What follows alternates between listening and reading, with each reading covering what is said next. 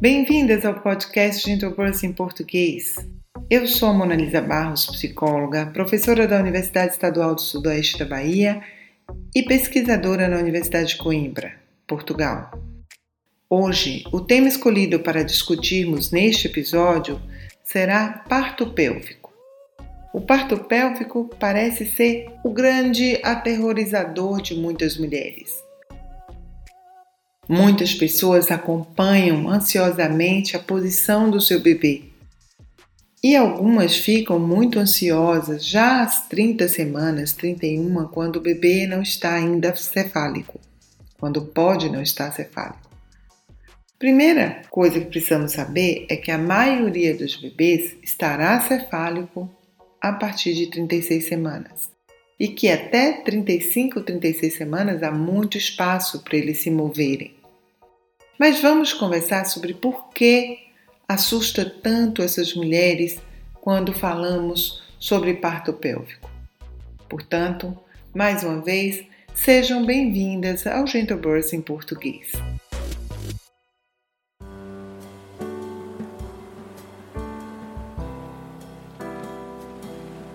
Como fazemos a cada episódio, convidamos vocês a estarem presentes integralmente aqui conosco.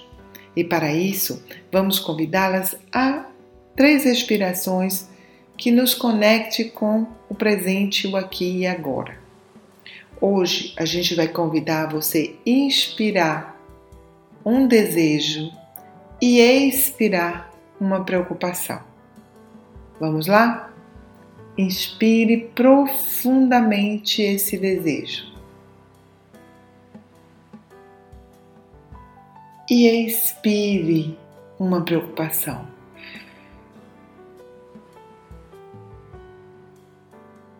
Inspire esse desejo e expire uma preocupação.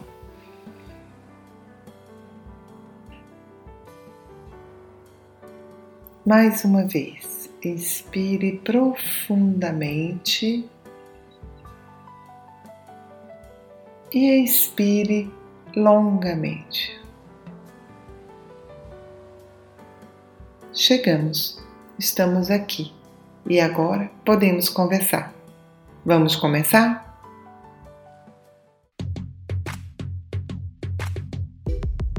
Então, agora a nossa convidada é a Teura Ferreira, que é fisioterapeuta de Brasília, osteopata, ela é doula, educadora perinatal, instrutora de birth, fez uma série recentemente sobre parto pélvico e vamos conversar com ela sobre bebê pélvico. É um grande medo das mulheres, né? As gestantes já com 30 semanas, quando o bebê não está cefálico, já começa a ficar preocupada. Então, e aí, Teura, o que que você diz para essas gestantes sobre o que fazer se ela, que preocupação é essa? É uma preocupação que tem cabimento, é, tem muita coisa que ser feita, ou como é que ela pode lidar quando sabe que o bebê dela não está cefálico, está com a bundinha para baixo? Bom, acho que a, primeira questão, assim, é que as mulheres geralmente têm muito medo porque se acha que um, um parto de um bebê pélvico ele não é possível, né? Até porque a grande maioria dos profissionais hoje em dia não acompanha, né, partos normais, vaginais de bebês pélvicos. Então, assim, o ideal, né, o mundo ideal é que as mulheres tivessem a oportunidade de, de estar com profissionais que tenham experiência em todos os tipos, digamos, né, de, de, de parto.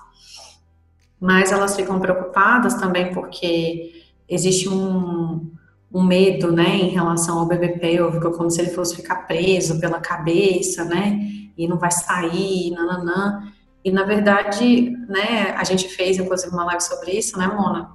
Infelizmente não ficou salva, porque na época não tinha esse negócio de salvar na GTV, mas a gente tem aí toda uma, uma crença diante de um estudo de péssima qualidade que foi feito, né, que, resumindo, né, o, o que ficou desse estudo é que era muito arriscado você ter um parto de um bebê pélvico, que as chances do bebê morrer são muito grandes, etc. E depois isso foi, digamos que até é, é, desmascarado, né? Porque realmente foi um estudo que, que não, não teve uma metodologia. A metodologia era boa, mas ela não foi seguida à risca, né? E realmente colocou em risco a vida de muitos bebês. Então, esse é o problema, né? A gente, por que, que a ciência ela tem que ser feita com tanta responsabilidade, né? Porque você acaba é, perpetuando uma, uma cultura mesmo, né? Um, algo que fica aí por anos e anos e anos.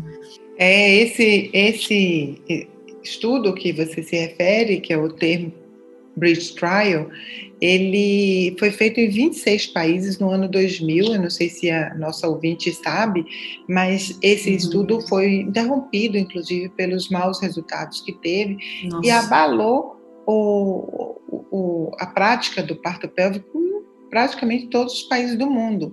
E a, uhum. acabou que o ensino né, da, do manejo de um parto pélvico ficou prejudicado. Então, hoje, a maioria dos países efetivamente privilegiam a intervenção é, por via cirúrgica para um parto cesárea do que um parto normal, caso seja um bebê que continue pélvico. Agora, uhum. esse, quando é que a gente sabe que esse bebê não vai virar? É, essa questão, é, eu recebi até uma, uma gestante que de 28 semanas e o médico falou assim, é, tá pélvico. E assim, é tão cedo ainda, porque o bebê ele vai chegar num momento, principalmente perto do terceiro trimestre, em que a cabeça dele vai ficar bem mais pesada, né? E 28 semanas ainda não é um momento que o bebê tá, digamos, ele ainda tá mais uniforme, não sei, ele tá mais proporcional nessa idade. E aí ele vai, ele vai chegar num momento da gestação que a cabeça ela vai estar tá mais pesada e vai ser muito mais confortável para ele ficar de cabeça para baixo do que ficar de cabeça para cima, né? E 30 semanas é, é, é super cedo, né, para você falar assim, eita, o bebê tá pélvico. O que a gente fala é que, assim, o bebê pode virar, inclusive, na hora de nascer. Então, você agendar uma cesariana porque o bebê tá pélvico, e, e, às vezes tem mulheres que fazem a cesariana e quando vai ver o bebê tava cefálico, ele tinha virado, né? E aí fica aquela, aquele arrependimento. Agendar uma cesariana para o bebê tá pélvico é bem bem precipitado, assim, até porque você não precisa nem agendar, você pode entrar em trabalho de parto e ir para o hospital no início do trabalho de parto, né? Além disso, se ela espera entrar em trabalho de parto, né, Teura, ela já permite que o bebê receba é, toda a ocitocina, desenvolva os receptores para a catecolamina, é, tenha diga que pode respirar, né? Que é esse é a grande aviso que é dado no momento que a mulher entra em trabalho de parto, é que o bebê agora já produz surfactante, já pode respirar à vontade. Então, é, mesmo ele estando pélvico, aguardar esse momento de entrada no trabalho de parto pode ser um grande diferencial para a qualidade, inclusive desse parto, desse nascimento, né? Para a mãe e para o bebê. Sem dúvidas, inclusive o estímulo das contrações, né, do, do útero ao redor desse bebê é, vai ajudar o cérebro a se desenvolver mais ainda, né? É um aviso de que, opa, meu intestino vai ter que funcionar agora de forma diferente, meu estômago, né, o meu corpinho, né, não vai ter mais essa proteção, então o bebê ele precisa, né, ser avisado que as coisas vão mudar, né? Não é assim, pá, o menino sai e já começa tudo a funcionar, né? Então, até 37 semanas, a gente tem várias opções mais naturais, né? De ajudar esse bebê a virar. O que geralmente eu falo assim, é, eu tenho, eu fiz um, um curso para profissionais, né? Não sou instrutora, mas, por exemplo, a gente tem aí spinning babies, né? A gente tem spinning babies, a gente tem técnicas da fisioterapia pélvica, a gente tem técnicas tradicionais de, sei lá, milhares de anos, talvez, não, centenas de anos da, da da, da tradição mexicana, né, de parteria, então elas usavam muito rebozo. A gente tem uma infinidade de coisas aí, acupuntura, né, antes das 37 semanas, que poderia ser alguma idade estacional para fazer, por exemplo, a versão cefálica stem. Mas vamos pelo começo, né? Então, digamos que você chegou ali em 32, 33 semanas, eu estou sendo precipitada ainda. E você percebe que esse bebê não vira e ele está assim, tentando se mexer e não, não, consegue sair, é isso que a gestante geralmente relatam. Nossa, eu sempre sinto a cabeça dele aqui, e ele se mexe muito, é, chega a me incomodar. que geralmente a gente lê disso é que o bebê está tentando virar, mas por algum motivo não está conseguindo, né? Então, a gente precisa observar assim, você tem alguma cirurgia abdominal ou torácica? Alguma cirurgia que possa limitar a mobilidade ali do tórax, da pelve, do abdômen? Então já seria interessante, às vezes geralmente eu trabalho isso na osteopatia, né? Da gente trabalhar essa cicatriz, trabalhar a mobilidade desses tecidos. Ah, eu não tenho nada, nunca fiz nenhuma cirurgia nem nada. Mas você trabalha muito tempo sentada, você já teve algum tipo de trauma, já caiu em pé, sabe quando você cai num buraco, você tem uma perna curta, enfim, são coisas que a gente trabalha muito dentro da fisioterapia e osteopatia. A gente precisa avaliar a mobilidade, né? Assim, que espaço esse bebê tem para se movimentar. Se você tem uma respiração difícil, né? Por exemplo, nossa, eu, eu durante muito tempo é, eu fui asmática, tive bronquite, eu não consigo respirar direito, né? Enfim, né? Digamos. E, ah, eu tenho uma pelve muito rígida, realmente eu tenho muita dor na lombar. Então a gente vai observando esses sinais e vai tentando trabalhar, inclusive dentro da fisioterapia, independente se é pélvico ou não.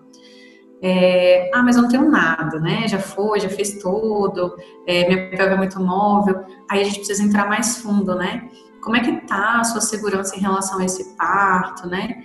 É, a gente até conversou com a Alessandra, que ela é hipnoterapeuta, né? Ela é consteladora familiar.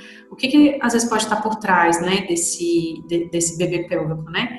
É, é, um medo muito grande do parto, é um medo desse bebê nascer antes de alguma coisa estar tá pronta. A gente fala, né? Que tem mulher que é, dá tanto valor para o quarto do bebê que é, é, o quarto do bebê ficar pronto que o bebê vira. É uma mágica, né? Mas é, assim, essa sensação de que tem alguma coisa que ainda precisa. E, assim, o bebê, ele é uma parte sua, né? Ele é um órgão seu. Assim como o seu estômago sente quando você tem medo de alguma coisa, dá aquele frio na barriga, o seu bebê também ele vai ter algumas reações, né?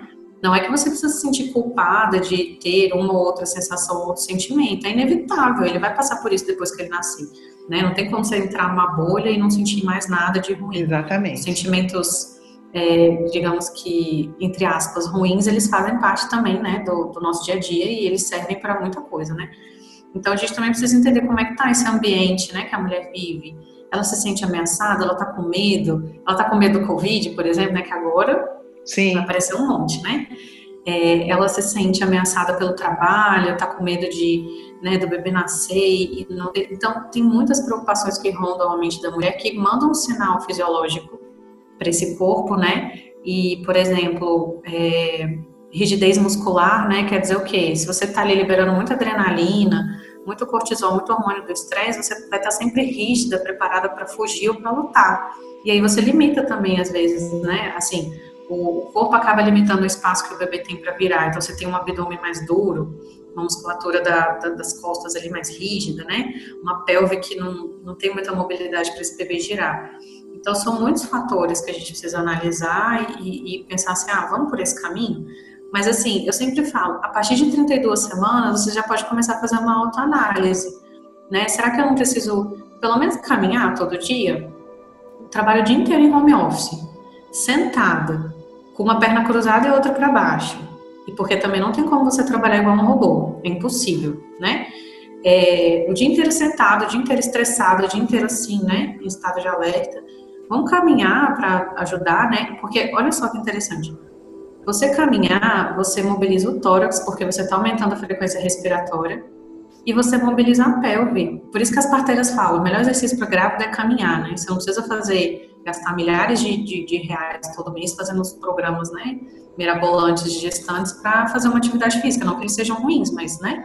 Digamos que ela tenha caminhado, que ela não tenha essa rigidez, e esse bebê chegou aí às 32, 34, a gente sabe que tem espaço para ele virar bem até 35, 36, né? Tem, tem. Uhum. E ele não virou. O que mais ela pode fazer? O que, que ela pode procurar? A gente ainda tem a acupuntura, que ela é fantástica. Sim. A acupuntura, ela, o pessoal fala que assim, é a acupuntura e a moxa, né? A moxa gostando.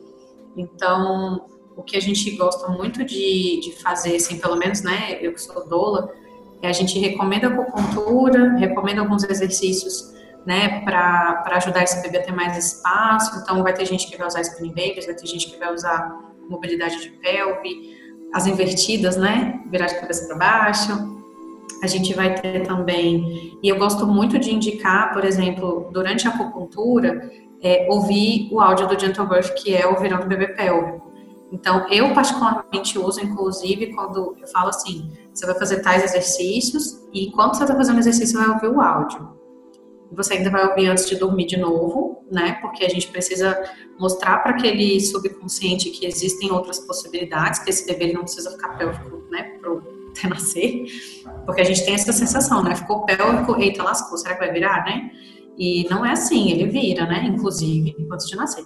Então, tem acupuntura e a gente tem ainda como última possibilidade, lá com 37 semanas, se esse bebê realmente não virou, a gente ainda tem a versão cefálica externa, que é uma manobra é, manual mesmo, que o médico faz no ambiente clínico, o médico ou enfermeira, no ambiente clínico, monitorando sempre o bebê. Alguns médicos usam, é, ou, ou enfermeiras usam ultrassom para analisar, ficar sempre monitorando a placenta.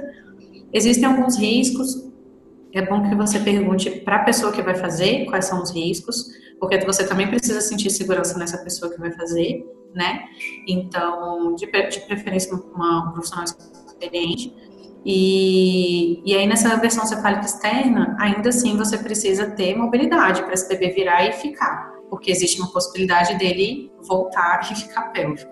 Então, esse caminho que você percorreu desde 32, 33 semanas, fazendo exercício, fazendo acupuntura, spinning babies, é, por exemplo, os exercícios da fisioterapia pélvica, ou que seja, né, os que você fez, eles vão facilitar a versão cefálica externa também. E, e também eu já acompanhei na Irlanda, quando fiz um, um pós-doc lá em 2016, uma versão cefálica externa perfeita, correu tudo bem, foi, foi feita monitorada com ultrassom, terminou o bebê com a cabecinha para baixo, linda, e ela ficou internada no hospital, porque por ser uma intervenção, né, tem que ficar ali no caso da Irlanda, 12 horas uhum. é, sob observação. Foi à noite e a versão correu tudo bem. Chegou de manhã, quando a gente foi avaliar de novo, pá, olha a cabeça para cima.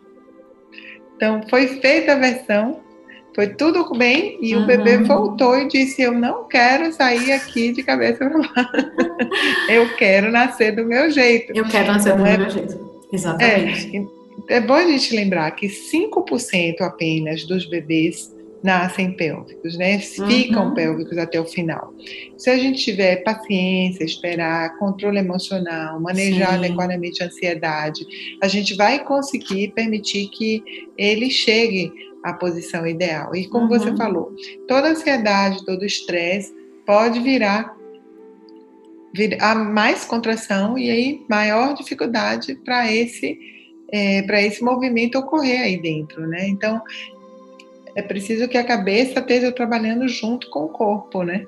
Com certeza. Eu acho que é, tem uma frase no Dieter que a gente fala muito nos workshops que é o, os pensamentos influenciam as emoções e as emoções influenciam a nossa fisiologia. Então, isso é neurociência, né? É, é, é, é, o exemplo do limão, né? De você morder um limão, você tem uma reação fisiológica. Eu gosto muito de falar da comida que a pessoa não gosta, né? Se você imaginar, por exemplo, eu odeio pepino. E, e assim, falar de pepino para mim, eu sinto o cheiro que me embrulha o estômago e me saliva para eu, eu botar aquilo para fora, né? E essa questão do estresse é exatamente isso, né? O que passa pela sua cabeça e te deixa, e te deixa tão rígida, que limita tanto assim o espaço, né, do bebê virar. E, igual, e também tem a questão de que alguns bebês vão querer ficar pélvicos mesmo, né? Não, não vamos saber o motivo, talvez nunca. E aí a gente ainda existe uma possibilidade segura de um parto pélvico se o profissional for experiente, né? Então, Sim. eu estava até conversando com a Mona Lisa antes da gente começar a gravar, que eu, eu acompanhei um parto pélvico no sábado, é, o segundo, eram gêmeos, o segundo bebê estava pélvico. E nasceu muito rápido, porque é importante a gente também entender que os bebês pélvicos, eles podem nascer mais rápido, né? Então, é bom que esteja, você saiba disso para que se você quiser entrar em trabalho de parto para, de repente, fazer uma cesariana, né? Num plantão no SUS, que você vá logo. Não fique esperando muito tempo também, né? Porque a gente precisa. Então, eu achava assim: ah, o bebê pélvico ele só nasce em quatro apoios, né? Com a mulher em quatro apoios ou em determinada posição. E a profissional que acompanhou esse parto, ela era tão experiente que nasceu na banqueta e ela, no mesmo momento, desprendeu a cabeça e o bebê nasceu super bem, a pegar nove, né? Então, assim, é, e, e, olha que, e olha que maravilha que foi para esse bebê passar por esse processo, né? Ter o direito de nascer do jeito que ele quis, né? No caso, era o segundo gêmeos, né? Era, era uma menininha. Então, mas era uma, uma médica experiente, né? Você imagina se ela chega num plantão e, e as pessoas vão ficar desesperadas, né? Não saber o que fazer. E ela foi lá numa agilidade, colocou a mão e pá, o bebê, né? Saiu a cabeça. Então, existe essa possibilidade, e se o profissional for experiente, é uma possibilidade segura. E é muito importante que, que as mulheres tenham essa percepção de, de eu estou tensa, é, o, que, o, o que passa na minha cabeça agora, né, enquanto meu bebê está pélvico, o que me falta, o que me dá medo, é muito importante elas entenderem isso. É uma preparação para o parto também, né? É, é você encarar outros medos antes de, do evento chegar, né? Também, eu acho isso importante. Então, Teura, muito obrigada pela sua contribuição. Ah, foi muito gostoso ter você aqui conosco nesse podcast. É, lembrando as mulheres que 95% dos bebês vão para o seu lugar tranquilamente, como você falou, com o próprio peso da cabeça. E que apenas 5 é, vão ter um pouco é, essa posição mais é, determinada a ser pélvica, mas que ainda assim tem muita coisa que pode ser feita durante a gestação para que essa assistência seja adequada e o desfecho seja feliz e que todas possam comemorar um parto, uma experiência de parto positiva. Com certeza, sem dúvidas. E agora, para encerrar o nosso episódio de hoje, vamos ouvir a dica GB né, da fisioterapeuta Teura para as mulheres que estão com seus bebês pélvicos. Bom, a dica que eu dou, que eu acho fantástico, é o áudio que a gente tem no aplicativo Gentle Birth, que se chama Virando Bebê Pélvico. Então, se você está ali por volta de 30 semanas, 32, e está com o bebê pélvico, já acho interessante começar a ouvir. Ouve antes de dormir, ouve no momento que você estiver mais tranquilo durante o dia, que ele é maravilhoso. Ouça durante a acupuntura, durante os exercícios, vai ajudar muito, tenho certeza. Você tinha falado também de um outro áudio que você também recomenda, né? Verdade. Eu gosto muito de um áudio que se chama Liberando Medo, né? Então, os bebês pélvicos, eles talvez, né? Se você tiver ali no momento de muito estresse, de, de, de, muita ansiedade, é, pode ser medo, né? Por que não? E o áudio Liberando Medo, ele vai te ajudar a relaxar bastante e talvez esse bebê consiga ali um espaço maior para poder virar.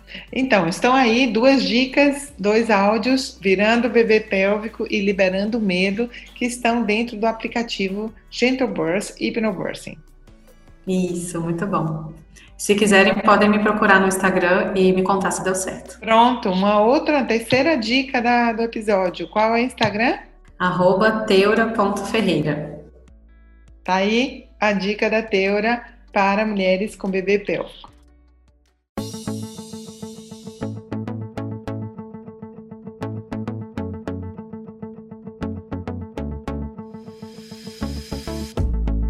Por enquanto, ficamos por aqui. Você pode baixar o aplicativo Gentle Birth Hypnobirthing de preparação mental e emocional para o parto, disponível em iOS e Android. Clicando no link na nossa descrição, você terá acesso a todos os nossos canais: Instagram, comunidade do Facebook e no nosso blog cheio de informações. Estamos chegando ao fim calmas, confiantes e no controle de nossas emoções. Até a próxima!